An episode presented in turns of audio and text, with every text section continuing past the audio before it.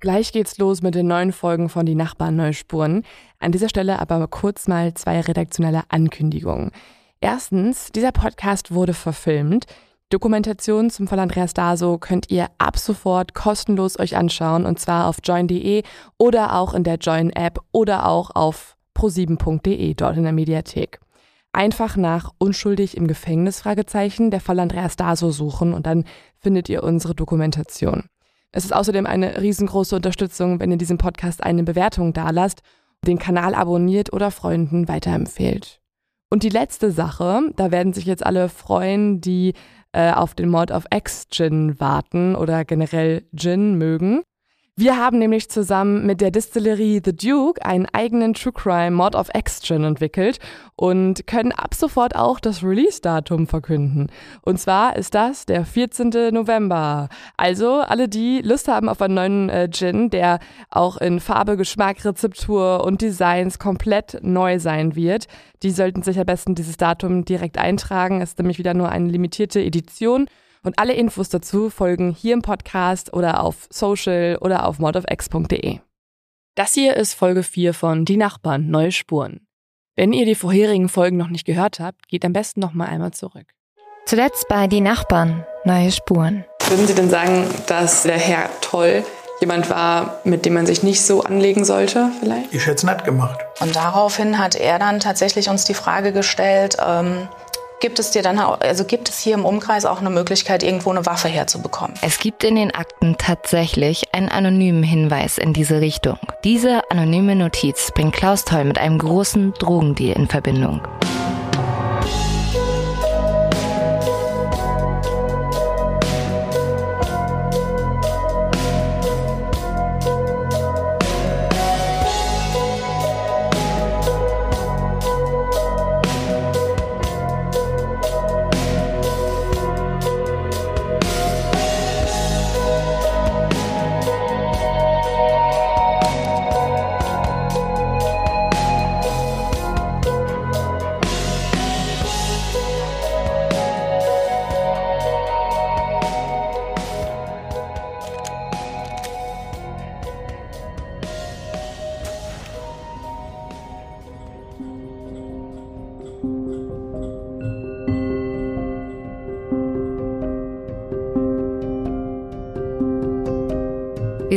Auf dem roten Teppich vorm Bett und starren an die Wand.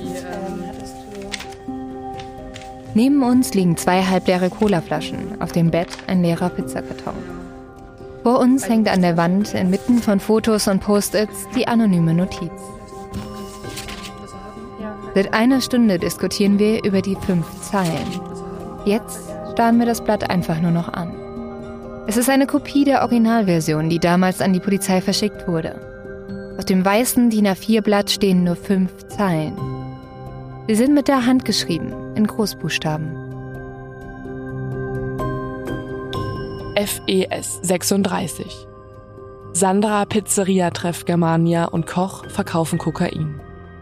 Sandra hat 40.000 Euro bei Herr Toll bekommen. Freunde sind informiert. Und darunter eine seltsame Reihenfolge aus Zahlen und Buchstaben. Wir wissen nicht, wer der anonyme Hinweisgeber ist. Wir wissen zu diesem Zeitpunkt auch noch nicht, wer die dort genannten Personen sind oder die Pizzeria Germania. Wir wissen nur, dass Klaus Tolls Leben geprägt war von Angst und einer undefinierbaren Bedrohung. Diese Bedrohung muss so akut gewesen sein, dass er nicht nur den Rocker Tom um Hilfe fragt, sondern auch zwei junge Eltern nach einer Waffe. Vor wem wollte er sich schützen? Für mich ist es wirklich Vielleicht so hängt die Antwort zwei Meter vor uns an der Zimmerwand. Also, wir machen mal einen Logbucheintrag. Und ja, Leo, ich dachte, wir reden mal ganz kurz darüber, wo wir jetzt gerade stehen mit der Notiz. Also wir sind ja jetzt nicht wirklich weitergekommen nee. in der letzten Stunde. Wir wissen ja halt auch gar nicht, ob dieser Hinweis überhaupt glaubwürdig ist. Mhm.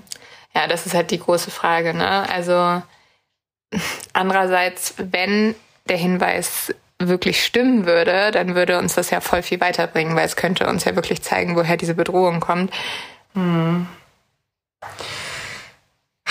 Ich denke mir auch so, warum Also warum solltest du dir einfach sowas ausdenken, hm. wenn du jetzt also, außer du bist der wahre Täter und willst irgendwie von dir ablenken, aber warum würdest du dir sonst sowas ausdenken? Oder du willst denen was auswischen, also diesen Leuten. Aber dafür finde ich so, so komisch spezifisch. Also, wenn wir mal auf den Inhalt gucken, eigentlich gibt es ja auch nur eine Information, dass da irgendwie halt Koks verkauft wird und dass Klaus Toll den irgendwie aus irgendeinem Grund 40.000 Euro gegeben haben soll. Mhm. Und jetzt gibt es ja eigentlich zwei Möglichkeiten, warum. Ja. Einmal halt Drogen. Ja, Drogenhandel. Also er hat die gekauft oder aber dann gibt es ja nicht 40.000 Dollar. Also ja. das ist schon. Ja. Also das kann ich mir einfach nicht vorstellen, dass der Drogenhandel nee, involviert ich, ist. Ich auch nicht.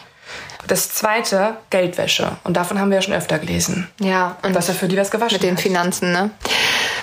Dass, dass er was für die waschen sollte oder irgendwie sie für ihn, wie auch immer. Irgendwie so, so ein was halt, was ich auch noch auffällig finde an der Notiz, haben wir ja eben auch schon gesagt, ist das schlechte Deutsch. Irgendwie sind viele Fehler drin, Rechtschreibfehler, also Pizzeria. Ähm, nur Mit einem Z. Ja, genau.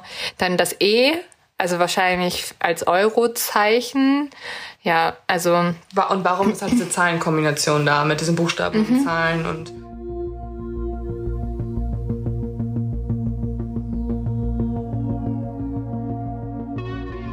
Was die Zahlen- und Buchstabenfolge bedeutet, wissen wir in diesem Moment noch nicht.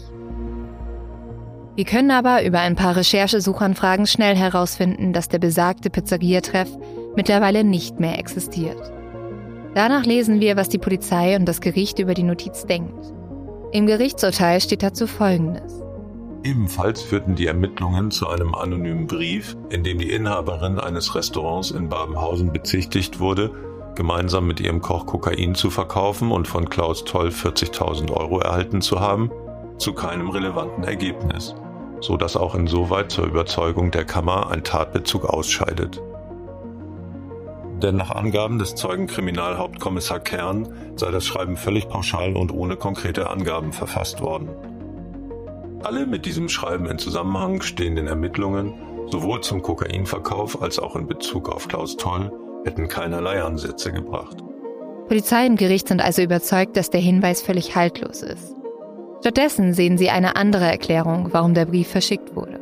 Dass der anonyme Verfasser das Ermittlungsverfahren nur nutzen wollte, um den Betreibern, warum auch immer, Probleme zu machen. Wir fassen also nochmal zusammen.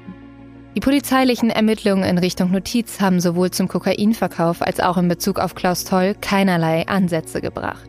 Man wollte mit den haltlosen Behauptungen nur den Inhabern schaden. Ist an diesen Behauptungen also wirklich nichts dran? Recherchieren wir selbst. Und als erstes tauchen wir ab in die Welt der Sprache.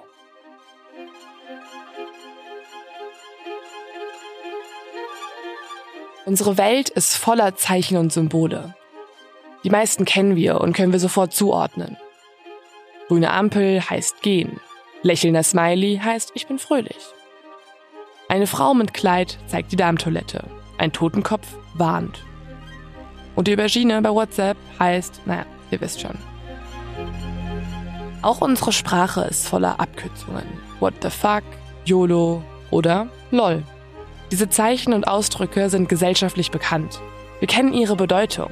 Doch manchmal stößt die Menschheit auf Briefe, Notizen und Symbole, die sie zumindest auf den ersten Blick nicht entziffern können. Anonyme Briefe und kryptische Botschaften beschäftigen seit jeher nicht nur die Polizei, sondern die Menschheit allgemein.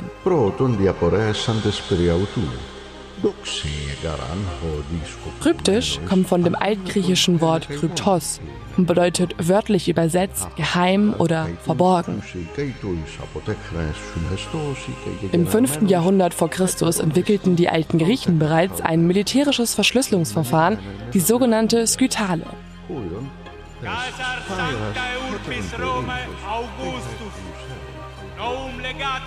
Und auch Julius Caesar soll die nach ihm benannte Caesar-Chiffre genutzt haben, die jeden Buchstaben im Alphabet an einen festgelegten Wert verschiebt. Verstehst du, was er sagt?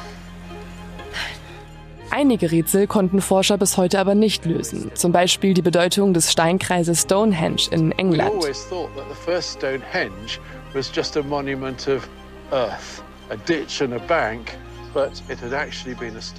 Über andere wird wild diskutiert. So sollen Maler wie Michelangelo oder Albrecht Dürer geheime Symbole in ihre Bilder eingebaut haben.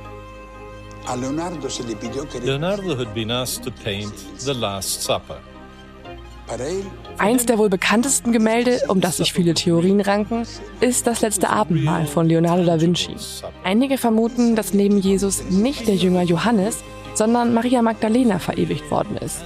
Und das wiederum würde auf eine Beziehung von Jesus und Maria Magdalena hindeuten.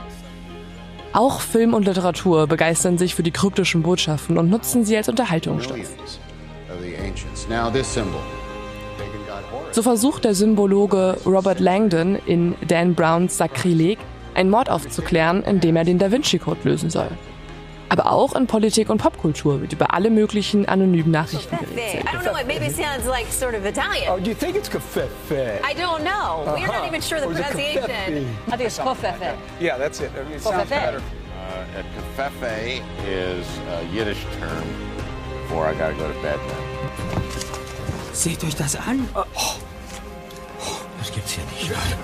Das, also das jetzt nicht wirklich. Ne? Ich, ich, ich glaube, ich spinne. Und nicht nur die drei Fragezeichen gehen auf Suche, auch Britney Spears-Fans meinen geheime Botschaften in ihren Instagram-Tanzvideos zu If you entdecken. watch Britney's dance videos, she often makes these symbols, which you know what they may mean. Und dann gibt es noch einen Bereich, in dem man vermehrt kryptische Nachrichten finden kann. Die dunkle Welt der Verbrechen.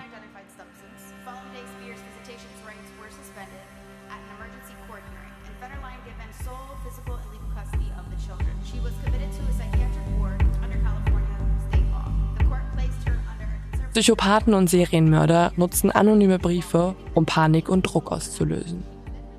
So unterließ zum Beispiel Jack the Ripper eine mysteriöse Kreidebotschaft in London. It was a chalk message discovered in the early hours of the 30th of September 1888 after the murders of Elizabeth Stride. Oder zum Beispiel der Son of Sam. Der verhöhnte die Polizei mit rätselhaften Briefen. The killer has taunted authorities by writing two letters. Police are convinced the letters are real. Both were signed Son of Sam.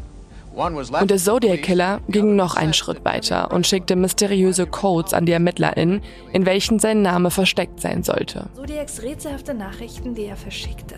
Er leistete sich Doch manchmal können die TäterInnen auf genau diese Weise von der Polizei auch gefunden werden. The Unabomber. He began his reign of terror almost 18 years ago. Tonight, this former Berkeley professor is being held. Der wohl bekannteste Fall der Kriminalgeschichte ist der von? Theodor Kaczynski, auch bekannt als der Unabomber. Am Ende können Sprachprofiler Kaczynski aufgrund eines Manuskripts, das er geschrieben hat, auf die Schliche kommen und letztendlich erkennt sein eigener Bruder ihn aufgrund seiner Wortwahl. Wörter, Zeichen und Symbole können also entscheidend sein. Denn sobald man die Rätsel löst, versteckt sich hinter ihnen eine Antwort. Und genau das erhoffen wir uns auch von unserem anonymen Hinweis. Wir wollen ihn entziffern und herausfinden, was steckt dahinter? Wer hat ihn geschrieben? Und ist er überhaupt glaubwürdig?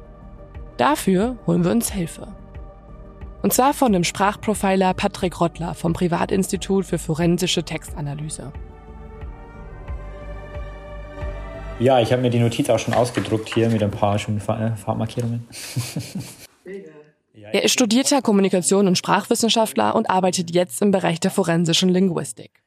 Als Sprachprofiler analysiert er alle möglichen Arten von Botschaften, Drohbriefen, gefälschten Testamenten und anonyme Schreiben. Ihm haben wir die anonyme Notiz gezeigt, in der Hoffnung, dass er sie entschlüsseln kann. Denn wenn sich jemand mit Rätseln auskennt, dann er. Ähm, in gewisser Weise ist jeder Fall so ein bisschen ein Rätsel, weil der Auftraggeber ähm, wendet sich oft an uns. Entweder hat er gar keinen Verdächtigen, das heißt, er hat keine Ahnung, aus welche Richtung geschossen wird. Und dann ist unsere Aufgabe, irgendwie der, der Person so ein Gesicht zu geben. Das heißt, wie eine Silhouette zu zeichnen. Und da haben wir die Möglichkeit, irgendwie auf Bildungsgrad zurückzuschließen, auf das Alter zurückzuschließen, auf den Beruf, auf das Geschlecht vielleicht sogar oder die regionale Herkunft, um eben die Ermittlungen in eine gewisse Richtung zu lenken. Im Idealfall haben wir schon konkrete Verdächtige und dann können wir wirklich einen Sprachvergleich machen. Das heißt, wir können die Sprachmuster aus dem anonymen Brief mit den Sprachmustern des Verdächtigen vergleichen. Und dann können wir auch am Ende dessen steht ein Gutachten, das auch vor Gericht verwertbar ist. Man sagt, Person XY ist mit sehr hoher Wahrscheinlichkeit auch der Autor der anonymen Briefe. Patrick erklärt uns, warum der Beweiswert von anonymen Hinweisen als gering gilt. Das wiederum führt dazu, dass eben solche Briefe und Notizen oft erst zu spät ernst genommen werden. Ja, also anonyme Briefe haben immer das Problem, dass sie dadurch, dass sie nicht zurückverfolgbar sind, auch immer dieses Glaubwürdigkeitsthema natürlich haben. Das heißt, es werden nicht ernst genommen, auch wenn du einen Hinweis bekommst oder wenn es auch falsche Anschuldigungen sind. Das wird am Anfang gern ignoriert, auch gern vernichtet. Dann ist es natürlich schlecht, wenn auch Beweise vernichtet werden. Und man, es kommt erst zur Handlung, wenn es wirklich schon zu spät ist. Und aufgrund von den anonymen Briefen und Hinweisen reagiert eigentlich noch gar keiner. Also meistens wird gewartet, bis auch irgendeine Tat folgt. Und das ist natürlich in vielen Positionen ähm, schon auch zu spät. Dann ist der Schaden schon angerichtet. Und diese forensische Linguistik, mit der wir arbeiten, ist eine Ermittlungsmethode, die nicht wirklich bekannt ist. Wir erzählen Patrick, dass die Soko von damals den Brief ebenfalls als unwichtig abgestempelt hat. In den Akten lesen wir, dass der anonyme Hinweis an einem Mittwoch, dem 28.10.2009, dem Beamten Erich Kern übergeben wurde. Der Brief wurde in Offenbach abgesendet, Briefzentrum 63, abgestempelt am 21.10.2009 also ungefähr sechs Monate nach dem Mord. Zu diesem Zeitpunkt ist Andreas Daso schon lange der Hauptverdächtige und wurde auch bereits schon verhaftet. Es ist in gewisser Weise auch nachvollziehbar, dass die Polizei dieser Notiz nicht wirklich nachgegangen ist, weil die eben sehr, sehr unkonkret wirkt, wenn man sich nicht damit beschäftigt, was wirklich drin steht und weil ähm, der Bezug zu dem Mord nicht explizit hergestellt wird. Das ist leider natürlich auch auf das ähm, Deutsch und auf ähm, die Sprache zurückzuführen, weil es auch so ist, dass eben schlechtes Deutsch ähm, gern als unglaubwürdig ähm, bewertet wird. Und ähm, die Frage wäre interessant, was passiert, wenn genau diese Informationen in einem tollen, ähm, formellen Brief ähm, dargeboten worden wären, der mit Anschrift, äh, mit äh, Betreffzeile, mit einer förmlichen, sehr geehrte Damen und Herren, die gleichen Informationen, aber in einem vernünftigen Deutsch und in einem schönen Behördenbrief beispielsweise. Was wäre dann geworden? Wäre das dann ernster genommen worden? Und ähm, wahrscheinlich wäre das so. Und einfach aufgrund der, der Sprache und der Aufbereitung ist es eben mehr als Notiz ad acta gelegt worden. Es gibt noch weitere Schwierigkeiten, die es erschweren, die Notiz ernst zu nehmen oder sie zu knacken. Und das ist in diesem Fall die Textlänge. Und ähm, was das Erste ist, was man, wenn man sich diesen Brief anschaut, ist ja sehr, sehr kurz. Also wir sind knapp über 20 Wörter nur. Und auch nicht wirklich ein Brief, sondern ist eigentlich wirklich eine Notiz. Also auch handgeschrieben, alles in Großbuchstaben. Und das ist für uns ist es ein bisschen schwierig also in der forensischen Linguistik, weil wir ähm, eigentlich mit längeren Textlängen ähm, arbeiten oder mit mehreren Texten von einer Person. Einfach weil wir Muster suchen, die ähm, sprachliche Fehlermuster, sprachliche Stilmuster, die müssen wir bewerten. Sind die wirklich aussagekräftig und sind die wirklich typisch für den Autor? Einer unserer Haupteinsatzgebiete ist ja zum Beispiel, dass wir Textgruppen vergleichen. Also es, beispielsweise dieser anonyme Text von Vergleichsperson X geschrieben. Also wenn wir jetzt einen Verdächtigen hätten, der, ähm, der Autor sein könnte, und wir haben auch Vergleichstexte, dann könnte man die nebeneinander legen und schauen, ist das dieselbe Person. Genau, das ist so ein bisschen die, die Einschränkung, mit der man das auch bewerten muss, weil alles, was ich jetzt hier rausziehe, ist immer vor diesem Hintergrund, dass man, dass es einzelne Spuren sind, Indizien, die man nachgehen kann, aber die keine Aussagekraft haben müssen, weil man nicht weiß, wie sich die Sprache verändert, wenn der Text länger wird. Und diesen Spuren wollen wir jetzt auf den Grund gehen. Wir schauen das weiße Blatt Papier an mit der handgeschriebenen Schrift. Was kann Patrick alles aus der Notiz herauslesen? Wer könnte sie geschrieben haben? Aber was wir halt ähm, sehen, ist, dass anscheinend jemand schreibt, der irgendwas beobachtet hat und das ist auch ganz interessant in dem Kontext, ähm, welche Informationen stecken denn wirklich in der Notiz drin? Weil das sind einmal der Name. Ähm, also es ist interessant, dass er zum Beispiel den Vornamen Sandra kennt, anscheinend aber keinen Nachnamen. Dass er den Koch zwar als Koch kennt, aber auch keinen Namen irgendwie. Also man hätte erwartet, dass dann entweder auch der Vorname kommt oder ja, im Idealfall würde der Vorname Nachname stehen. Das auch dieses Herr, das hat ein bisschen eine Distanz, auch eine Förmlichkeit. Also vielleicht kennt er ihn auch in so einem Distanzverhältnis. Dann weiß er, dass es hier um Kokain geht. Also er sagt auch nicht nur allgemein Drogen, sondern explizit Kokain. Und er weiß auch eine explizite Summe. Also auch das ist interessant. Es kann sein, dass es einfach geraten ist oder ähm, es kann sein, dass er auch wirklich irgendwo die Möglichkeit hatte, mitzuhören oder in irgendeiner Weise was mitzubekommen. Und gleichzeitig glaube ich, dass es ein Außenstehender ist, der nicht direkt involviert ist. Dafür sind die Details dann doch zu oberflächlich und zu wenig genau. Was für eine Person könnte das sein, so ungefähr? Also wäre es zum Beispiel möglich, dass es jetzt ein, eine Putzkraft ist oder so, dass jemand völlig ins Blaue geschossen, vielleicht tatsächlich ein Mitarbeiter, ein Angestellter aus der Pizzeria beispielsweise, der sowas mithört, der natürlich mitbekommt, wenn ständig Leute kommen, die irgendwelche Kuverts austauschen, die dann darüber an tagsüber an irgendeinem Tisch sprechen, wäre durchaus möglich, ein Schankkellner, Putzkräfte, sonstige Angestellte, die da öfter sind oder Stammgäste wäre vielleicht auch eine Möglichkeit, jemand, der wirklich oft da ist und auch die Abläufe so ein bisschen ähm, mitverfolgen kann. Es könnte also jemand aus dem Umfeld der Pizzeria-Betreiber sein. Wir haben in diesem Podcast schon viel über Pizzeria-Lieferanten gesprochen. Zwar von einer anderen Pizzeria. Kann es aber sein, dass genau aus diesem Umfeld so ein Tipp abgegeben wurde? Wir notieren uns schon mal die Worte mögliche Autoren, ehemalige Angestellte. Und dann kommt Patrick zu einem Punkt, über den wir uns zunächst den Kopf zerbrochen haben. Die Zahlenkombination. Er hat ziemlich schnell raus, was dies bedeutet. Genau, was auch interessant ist, natürlich diese ähm, Zahlen- und Buchstabenkombinationen. Auch schwierig, weil natürlich nicht dabei steht, was es ist. Also man liest es und denkt sich, okay, was, was ist das für ein kryptischer Code? Dann denkt man sich, ja, okay, sieht bisschen nach Autokennzeichen aus, aber man muss erstmal recherchieren und nachschauen.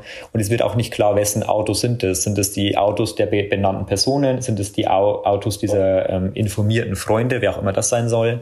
Man muss auch wissen, dass diese Personen ja irgendwie in Verbindung stehen zu dem ähm, den ganzen geschilderten Vorfall. Und er muss die Möglichkeit geha gehabt haben, diese Person zuzubeobachten, dass er die Autokennzeichen sieht. Also muss er auch aus diesem Nahfeld irgendwo herkommen. So macht das natürlich total Sinn. Erst die zwei Buchstaben und dann die Ziffern.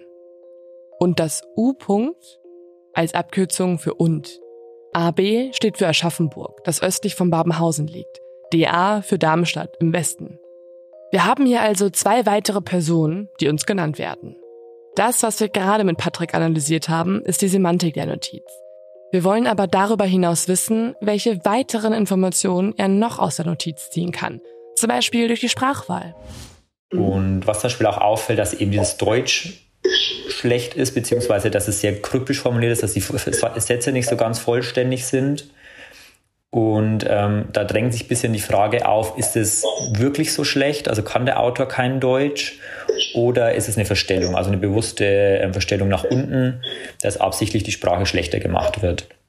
Und wir haben ein so ein Indiz in dem Brief, das auch mit Verstellung zu rechnen ist, nämlich die Großschreibung. Sehr untypisch. Und ähm, vermutlich ist es eine Herangehensweise, um die eigene Handschrift nicht in der normalen Form zu präsentieren. Was trotzdem interessant ist, ist, dass überhaupt handschriftlich geschrieben wird. Also normalerweise auch bei uns sind 90 Prozent der Fälle mindestens Briefe, die am PC erstellt und ausgedruckt werden. Einfach weil man auch die Handschrift umgehen will. Und das ist eher untypisch, dass es hier handschriftlich ist.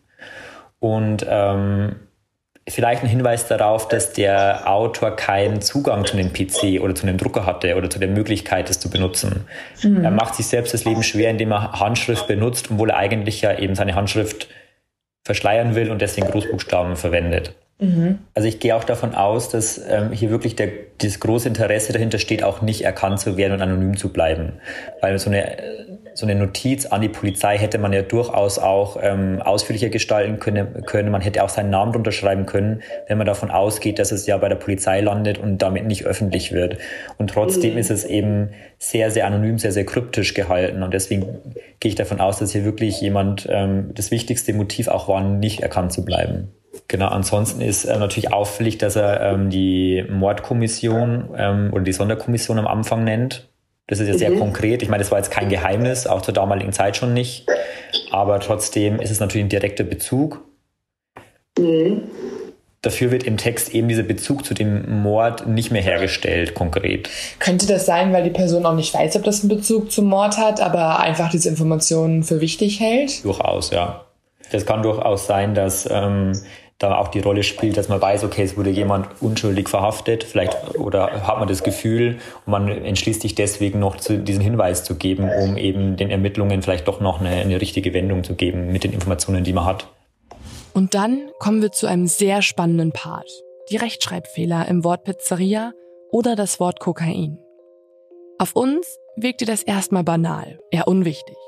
Vielleicht ein Flüchtigkeitsfehler oder eben eine Sprachbarriere. Patrick erkennt in diesen Fehlern aber mehr als nur das.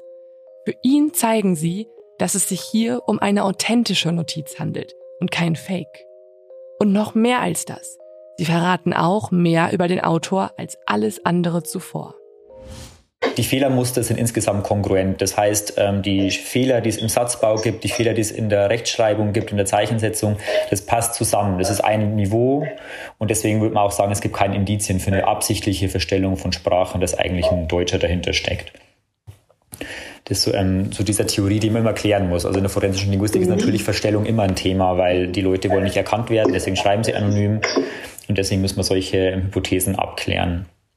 Vielleicht spricht das auch besser, als er schreibt. Ähm, wir sehen auch äh, mündliche Spuren. Also gerade dieser Satz, Sandra hat 40.000 Euro bei Herr Toll bekommen. Also das ist eigentlich gesprochenes Deutsch, wenn dann eher und weniger geschriebenes. Wo kann man vielleicht deuten, aus welchem ähm, kulturellen Background, also was die Muttersprache ist? Genau, also wir haben ein paar interessante Auffälligkeiten, interessante Fehler in dem Text. Zum Beispiel die Falschschreibung von Pizzeria mit einem Z wenn man sich dann mal anschaut, wo kann es denn herkommen? Also wenn wir Fehler finden oder vor allem Fehler, die auf eine Muttersprache zurückzuführen sind, dann können wir uns auch anschauen, wo kommt die denn her? Wenn Fehler passieren im Deutschen nicht einfach ähm, ohne Zusammenhang, Daran kann man zum Beispiel auch ganz gut eine Verstellung erkennen, wenn Fehler einfach random auftauchen, ohne irgendwie, dass sie sich herleiten lassen. Aber wenn wir die Sprache zurückverfolgen können, wenn wir diese Fehler zurückverfolgen können, dann haben wir vielleicht die Chance auch, den kulturellen Background oder den sprachlichen Background ähm, einzugrenzen. Und Pizzeria mit einem Z, beziehungsweise in manchen Sprachen dann mit einem C, aber eben nicht mit Doppel, ähm, Doppel-Z, finden wir zum Beispiel im Albanischen, im Bosnischen, Kroatischen, Serbischen und Bulgarischen. Das mm. heißt, äh, wir haben eine relativ starke Tendenz nach Osteuropa.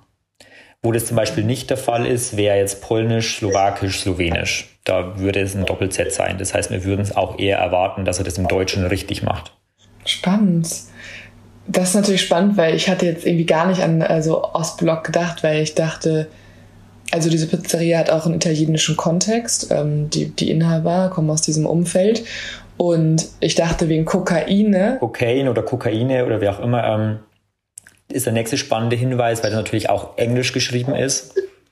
Das heißt, mhm. entweder, weil es der Autor eher im Englischen formuliert, vielleicht ähm, kommuniziert er eigentlich auf Englisch, oder ähm, er es lässt sich auch herleiten von einer bestimmten Sprache, wobei das wäre dann nur Rumänisch als einzige Sprache, die auch wirklich mit C hier schreibt, also wenn man Richtung Osteuropa schaut. Also mhm. Kokaina im Rumänischen zum Beispiel würde man mit, ähm, auch mit C schreiben. Alle anderen ähm, osteuropäischen Sprachen würden es mit K schreiben. Wobei, ähm, da würde ich nicht zu viel überbewerten, weil einfach auch das als englisches Wort zum Beispiel ähm, gesehen werden kann. Und wenn das halt in, in dem Milieu gebräuchlich ist, es als Kokain zu bezeichnen, ist vielleicht das naheliegender. Vielleicht dachte die Person ja auch, man schreibt es im eigenen Land zwar mit K, aber man kann das Deutsch nicht perfekt und nimmt an, es wird so geschrieben im Deutschen oder so. Genau, also trotzdem sind es ganz interessante Spuren. Wir haben noch eine dritte, nämlich ähm, diese 40.000 Euro. Und dieses Euro wird nicht ausgeschrieben und es wird auch nicht das Eurozeichen benutzt, sondern es wird ein großes E benutzt.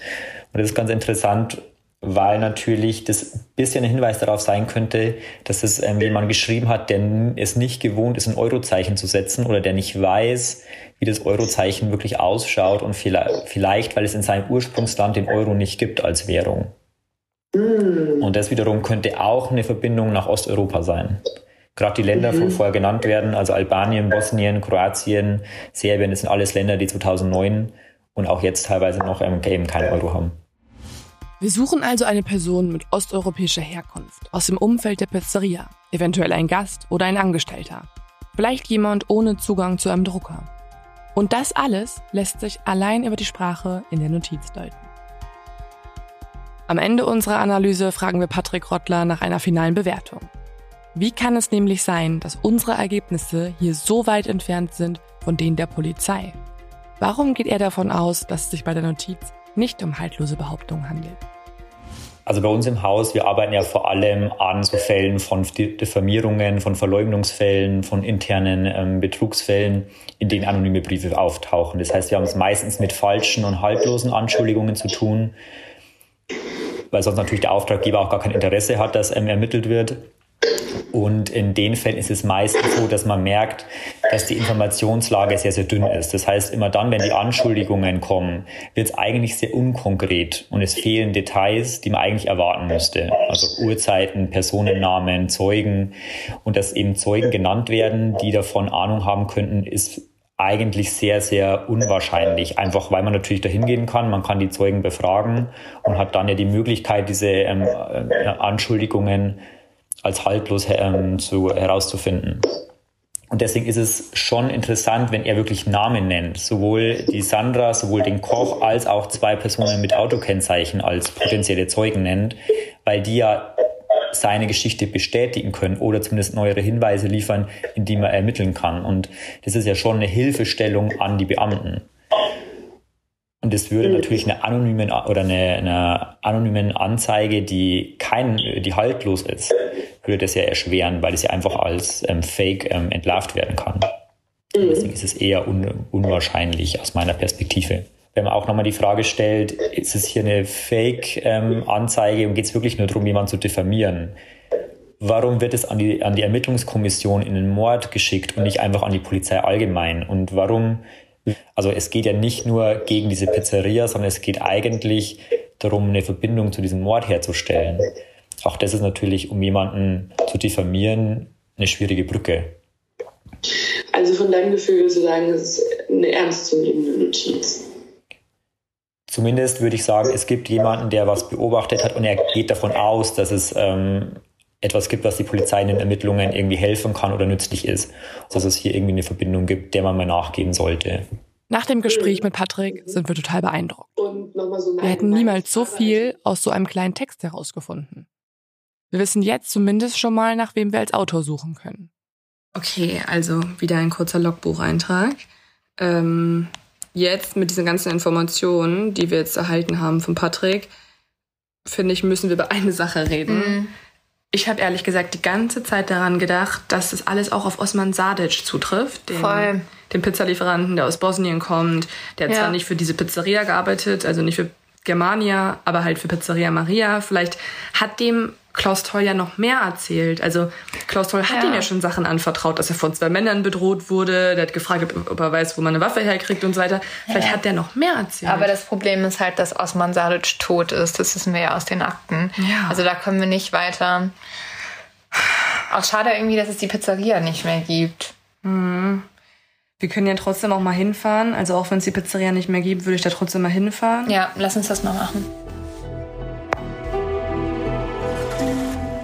Vom Schwarzen Löwen sind es nicht mal zehn Minuten dorthin. Babenhausen ist eben klein. Durch die Fußgängerzone, dann die Hauptstraße entlang, am Bahnhof vorbei. Drei Ampeln später stehen wir dort, wo die Pizzeria anscheinend mal gewesen sein soll.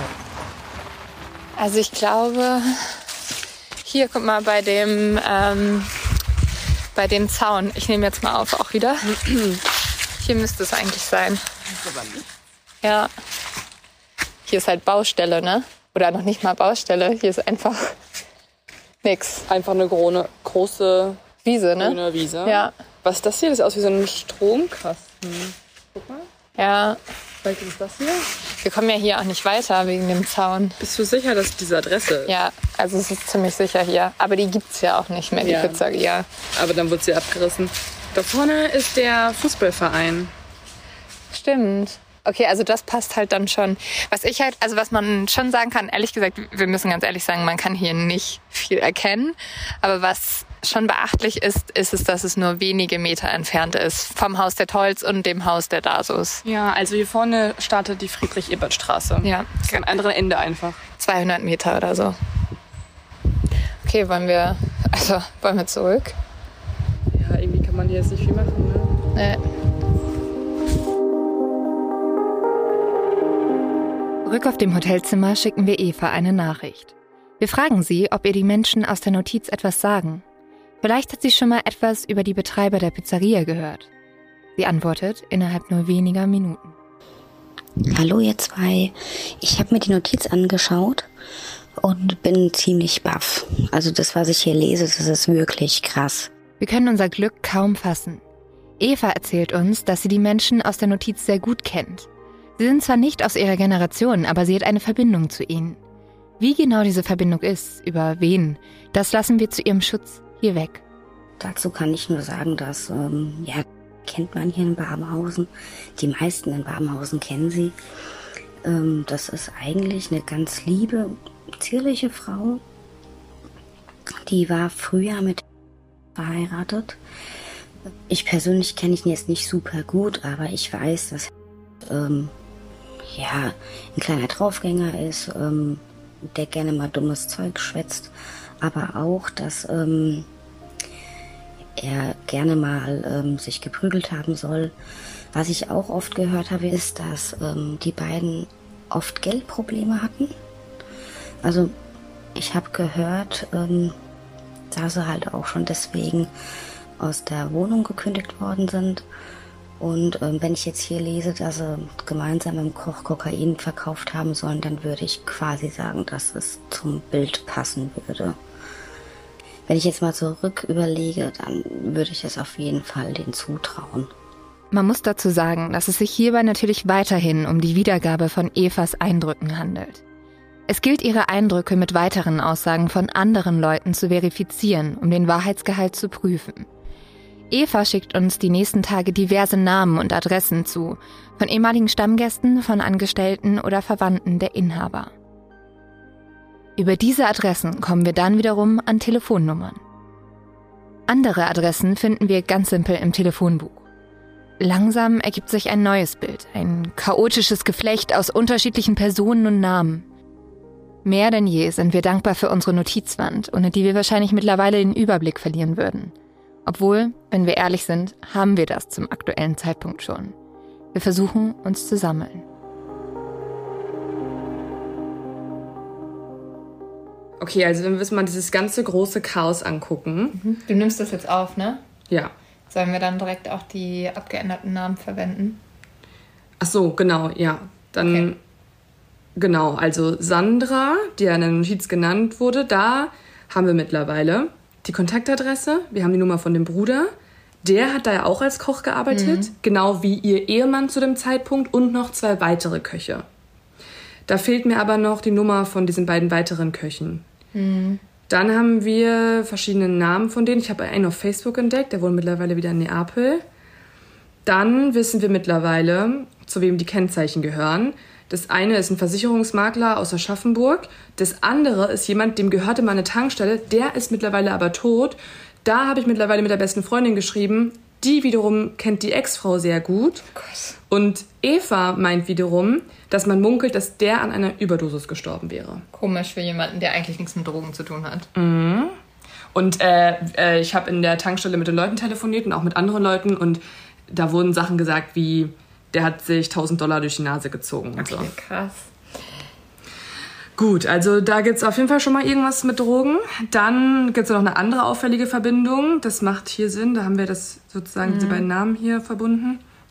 Also der eine Mann von dem Kennzeichen, der mittlerweile verstorben ist, der war mal in einem Rechtsstreit mit Klaus Toll und deswegen auch vor Gericht. Mhm. Klaus Toll soll sich nämlich geweigert haben, eine Rechnung für die Provision auszustellen. Oder irgendwie so, irgendeine Rechnung auszustellen. Okay. Der andere arbeitet bei einer Versicherung, genauso wie der Koch damals auch. Und die hatten immer anscheinend so einen Versicherungstreff. Okay. So. Also so ein paar Verbindungen sind da. Mhm. Dann ähm, habe ich in den Akten gesehen, die Polizei hat Sandra befragt, den mhm. Rest, also den anderen Koch und so nicht, aber Sandra schon. Also Sandra, die äh, Leiterin der Pizzeria, ne? Genau. Die meinte, nachdem sie auf Drogen angesprochen wurde, nee, ich habe mit sowas gar nichts zu tun, ich bin doch Oma, ähm, wie, warum sollte ich damit Kontakt haben? Und das war auch sehr glaubwürdig laut Polizeiakten. Okay. Deswegen wurde das abgeschlossen. Der Koch wurde nicht befragt, ähm, das Umfeld wurde nicht weiter äh, durchsucht. Also hätte man vielleicht mal machen können, einen Koch befragen können, wurde nicht. Okay. Spannend. Mhm. Das ist ein mega Wirr, ne? Okay, also wir merken, es ist trotzdem noch mega verwirrend. Ja. Tausend Namen, tausend Verbindungen. Das Wichtigste für uns ist ja erstmal zu verstehen, hat Klaus Toll zu dem noch eine ja. stärkere Verbindung und stimmt dieser Drogenvorwurf? Mhm. Oder kommen wir zum gleichen Ergebnis? Also eigentlich Polizei? ist einfach nur irgendwas an dieser Notiz dran. Genau. Ja, wir müssen die am besten jetzt einfach kontaktieren. nur wie?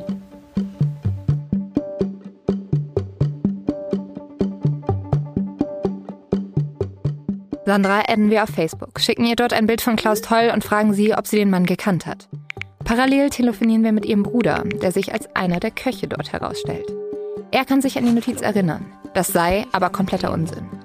Ob er uns mit Sandra verbinden könnte, fragen wir ihn. Daran sei weder er noch Sandra interessiert, antwortet er. Drei Tage später antwortet uns Sandra dann stattdessen auf Facebook. Sie bezieht sich direkt auf das Foto von Klaus Toll. Hallo, leider ist mir dieser Mann nicht bekannt. Ich kann Ihnen nicht weiterhelfen. Eine Stunde später schreibt sie dann noch eine zweite Nachricht. Kenne ihn nur aus Sagen hören.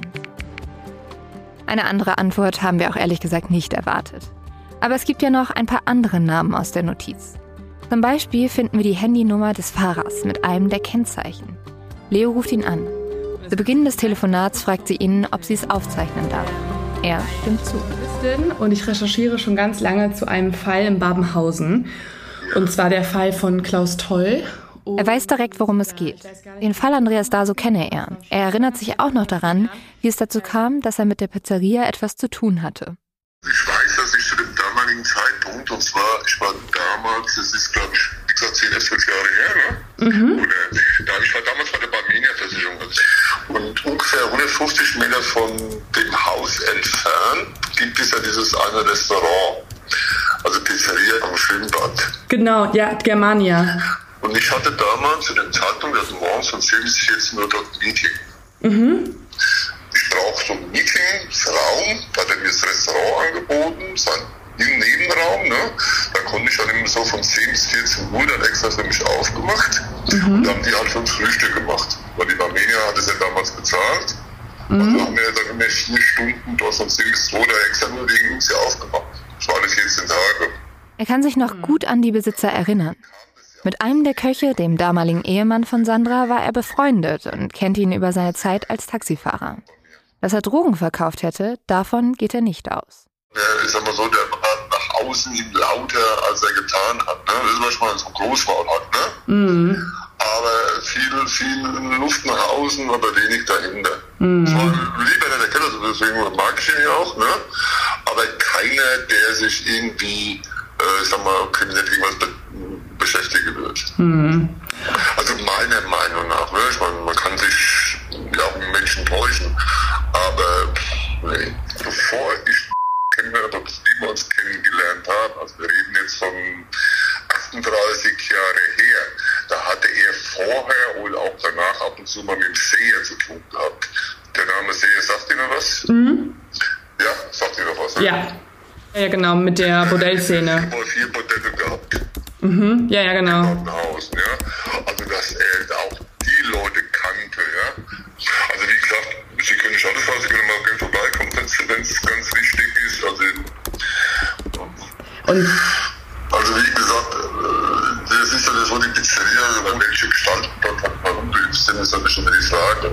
Mhm. Ja, also daher ging, ich meine, ich war ja auch öfters abends dort, ich meine, da war ja, der Fußballverein war ja dort, aber ich meine, ich kenne Badenhausen und hat sehr lange, ne, weil, wie gesagt, weil ich ja damals Fertig kam, ich kenne noch die Zeiten, als äh, es noch die Straßenfisch gab, als es noch die vier Modelle gab, als es noch voller Amerikaner war. Mhm. Also Badenhausen ist kein, halt, kein schönes Pflaster. Am Ende erzählt er uns noch ein paar Geschichten zum Babenhausen von damals.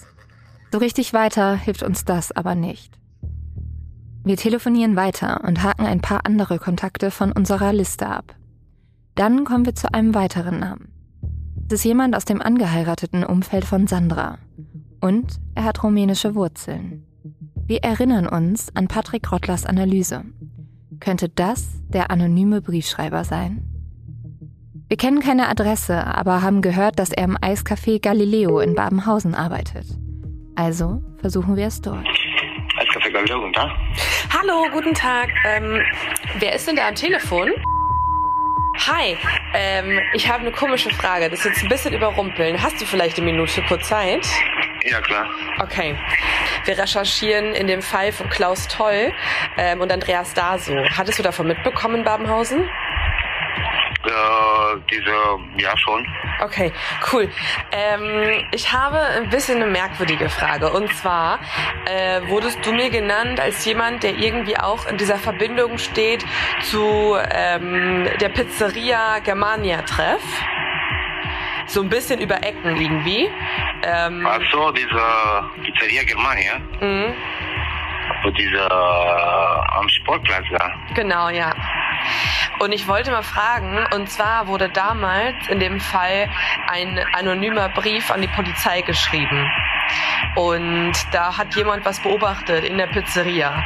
Und kann es sein, dass das vielleicht, also dass das irgendwie jemand, dein Vater oder du oder so warst? Nee, weil mein Vater lebt, äh, lebt in Rumänien halt. Ist gar nicht hier, ne? Nee, nee. Okay. Und du hast auch nicht den Brief geschrieben?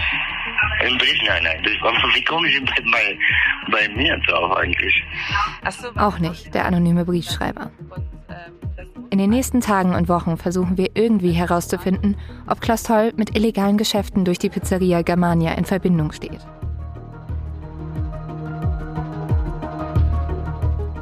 Hatten die ErmittlerInnen also doch recht mit ihrer Vermutung, dass an den Drogenbehauptungen nichts dran ist?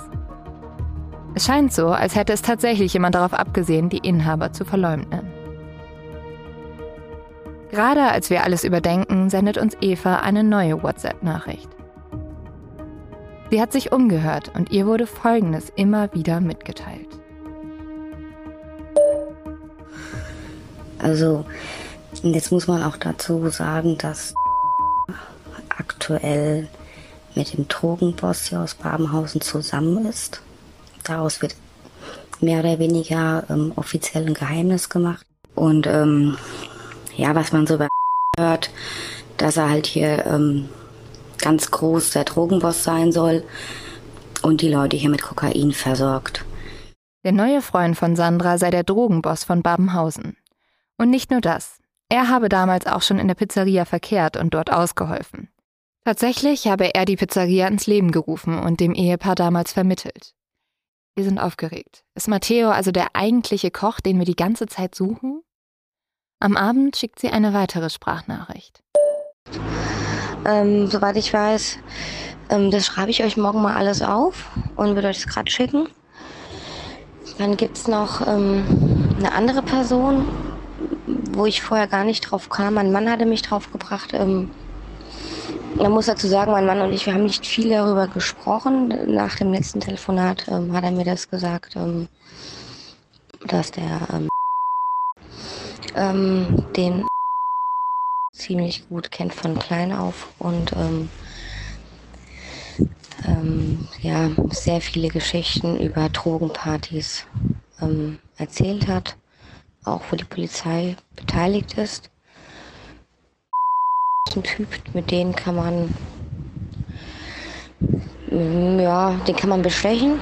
Er ist eigentlich immer in Geldnot, redet auch gerne. Da würde ich auch euch alles mal zuschicken, was ich über ihn weiß. Ähm, und den Rest noch, den ich rausbekommen habe. Ja. Ähm, ja, also jeder Kontakt ist hilfreich, aber pass auch auf, ne? Also jetzt nicht irgendwie was machen, was dich potenziell in Gefahr bringt, bitte nicht. Und ähm, ja, was sagt eigentlich denn, also dein Mann dazu, dass du das einfach weitergibst? Ja, was sagt mein Mann dazu? Also schwierig, etwas zwiegespalten, mh, Angst, dass es uns in Gefahr bringen könnte. Natürlich zu Recht. Ja, wenn das rauskommen würde, das, was ich über ihn erzähle, dass ich das bin, äh, dann hätte ich auf jeden Fall richtig Angst.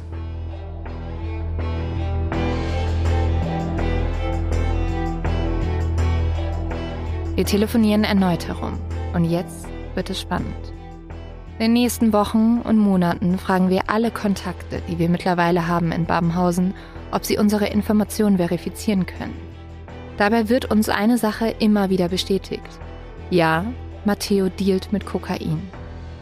Und ja, die Pizzeria wurde von ihm genutzt für genau solche Deals. Bis jetzt wurde uns diese Information aus zwölf unterschiedlichen Quellen bestätigt.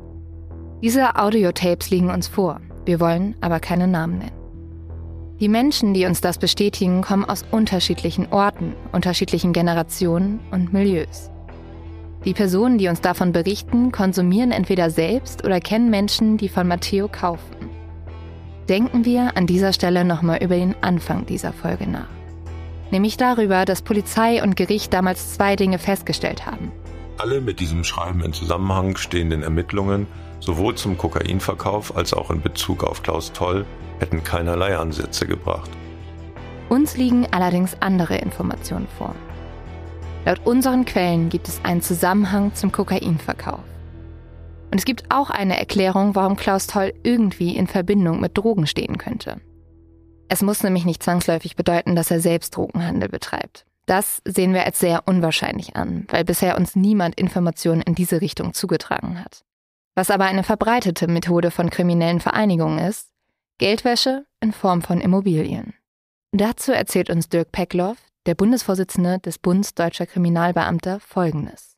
Naja, sie haben, sie haben im Grunde genommen immer dann, wenn illegal Gelder erlangt werden, also wenn man Vermögen erlangt durch Straftaten, dann müssen sie natürlich schon äh, immer, äh, suchen sie immer Möglichkeiten, wie man, wenn man Vermögen erlangt hat und von erheblichem, also von erheblicher Größe, dann ist es immer so, dass man dieses in irgendeiner Form waschen möchte, also im legalen Wirtschaftskreislauf wieder einführen will.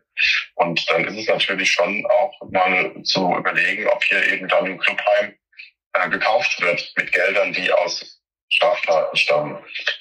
Also eignet sich der Immobilienmarkt, um Geld zu waschen?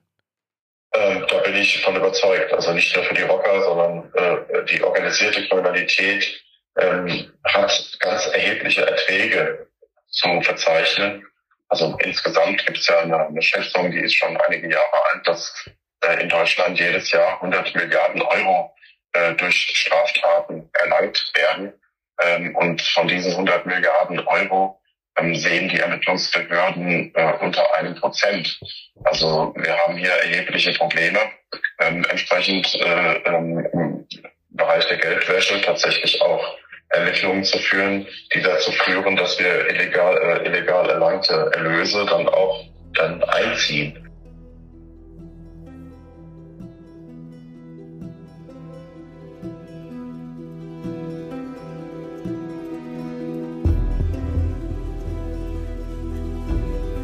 Ob Klaus Toll wirklich Geldwäsche betrieben hat, das ist bisher aber auch nur eine Vermutung. Wir kontaktieren übrigens auch Matteo und konfrontieren ihn mit den Vorwürfen. Er bestreitet sie. Weiter kommen wir hier nicht. Wir haben uns am Anfang dieser Reportage vorgenommen, hier alles transparent zu erzählen. Die Erfolge, die Misserfolge, die Schwierigkeiten und Hürden in der Recherche. Bis jetzt ist es uns nur gelungen, einen Teil der Notiz zu bestätigen, nämlich den Bezug zu Drogen. Der Rest ist weiterhin ein Rätsel. Wir hoffen aber, dass der anonyme Autor der Notiz das hier hört und sich bei uns meldet.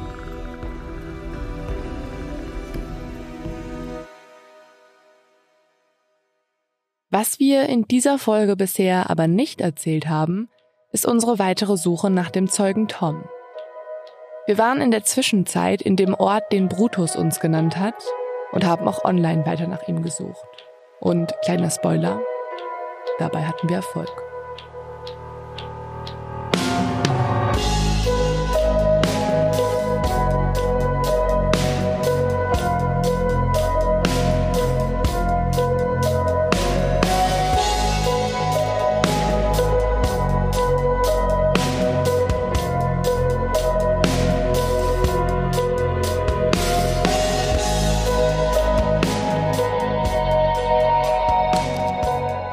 Weitere Hintergrundinformationen, zum Beispiel Fotos, Videos und anderes Material, findet ihr auch auf Instagram, TikTok oder Facebook unter Mord of X Podcast.